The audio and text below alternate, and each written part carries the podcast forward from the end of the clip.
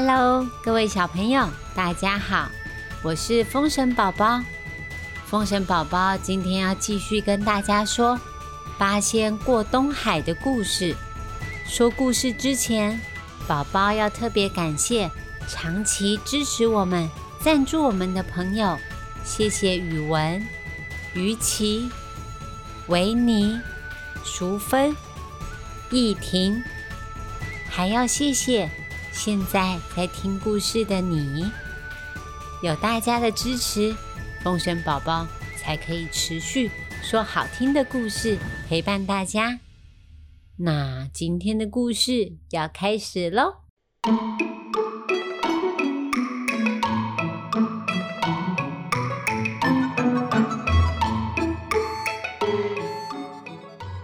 上回说到，八仙各显神通。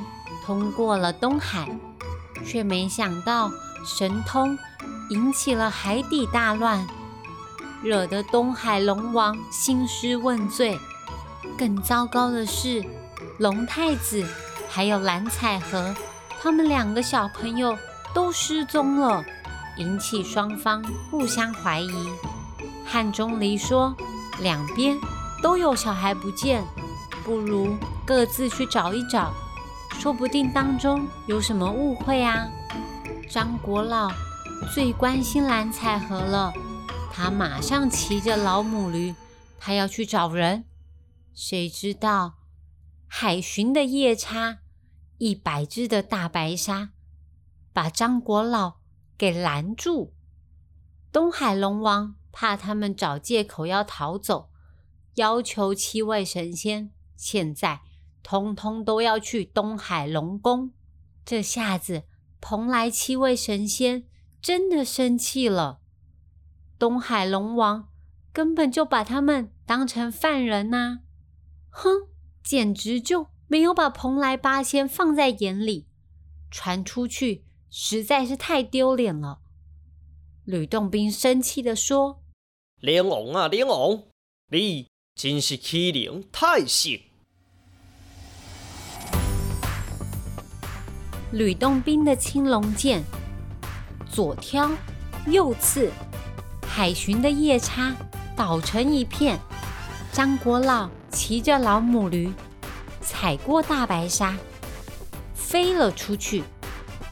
两边的大战已经无法避免了。东海龙王也很生气，他轻轻的挥一下手，就掀起了滔天巨浪。其余舰队一涌而上，汉钟离在大浪中完美的冲浪，就像在玩冲浪板一样，他永远都不会被海浪吞没。李铁拐挥舞着铁管，其余大军差点被打成其余黑轮，纷纷的后退。接下来是韩湘子。他开始拿起玉笛，先是慢慢慢慢的吹奏，接下来连续的高音，巨浪蒸发成薄薄的水雾。谁知道水雾中间竟然藏有海怪级的巨大章鱼，卷住了韩湘子，把韩湘子左右甩来甩去的。曹国舅赶紧敲响云阳板，敲得章鱼头痛欲裂，暂时沉回海底。虾兵蟹将们发射海胆炮，对蓬莱七仙猛烈的攻击。何仙姑甩动她的彩带，有如千手观音一样，每一球都不漏接。海胆炮变成了莲子。噼里啪啦的，虾兵蟹将抱着头乱乱跑。这一仗啊，打得东海日月无光，海象凶险无比，龙王大军数量众多，蓬莱七仙也始终不落下风。东海龙王眼见七仙这么能打，他赶紧召唤自己的兄弟。西海龙王啦，南海龙王啦、北海龙王啦，通通都来了，准备集结水族的力量，讨回自己的儿子。正当四海龙王集结完毕，七仙也摆出迎敌的阵势，终局之战一触即发。这个时候，金沙带着龙太子。还有蓝采和破水而出，龙太子高举停战的手势，戏剧性的登场了。两边的大人看傻了眼。蓝采和跟七位师兄说：“七位师兄师姐，你们过东海丝毫不克制神通，确实造成海底世界巨大的混乱。”连休眠的海底火山都隐隐有重新爆发的趋势。我刚才就是在帮龙太子修复巨藻森林，以免海洋生物无家可归。蓬莱七仙他们的气势顿时减弱了一半，酒醉的脑袋也清醒了不少。他们随着东海龙王还有龙太子。一同前往查看海底的情况。海底果然被弄得乱七八糟，甚至辉煌的水晶龙宫、屋瓦掉落，墙壁和柱子都裂开了，简直就变成了地震的围楼了。七仙这才知道自己真的闯下大祸，后悔不已。他连连，他们连连向东海龙王抱歉，为自己的错误，他们要负责。八仙就开始协助修复水晶龙宫，东海龙王也派出交通指挥，恢复鱼群的秩序，让海底的海葵、珊瑚。都可以放心的继续生长。呼，事情总算告一段落。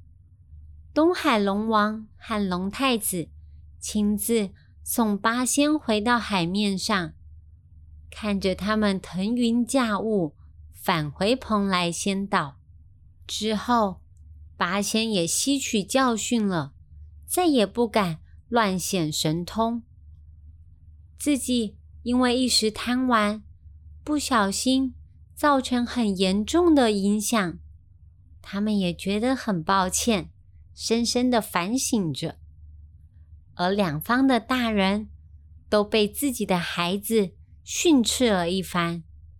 有什么事情不能好好的听对方解释吗？随便的就开始打仗，这样子会害到很多人的。而且那些都是无辜的人。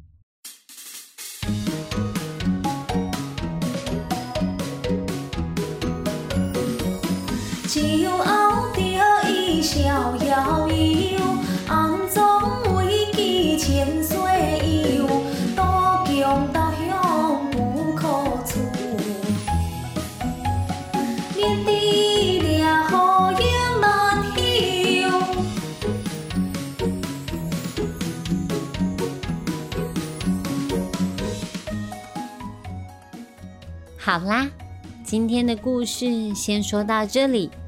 今天要问大家的问题是超难、超难的问题哦。你可以把蓬莱八仙是谁说清楚吗？总共有哪八位神仙呢？知道答案的话，欢迎到风神宝宝儿童剧团粉丝专业留言给我们回答问题。就有机会拿到可爱的小礼物哦！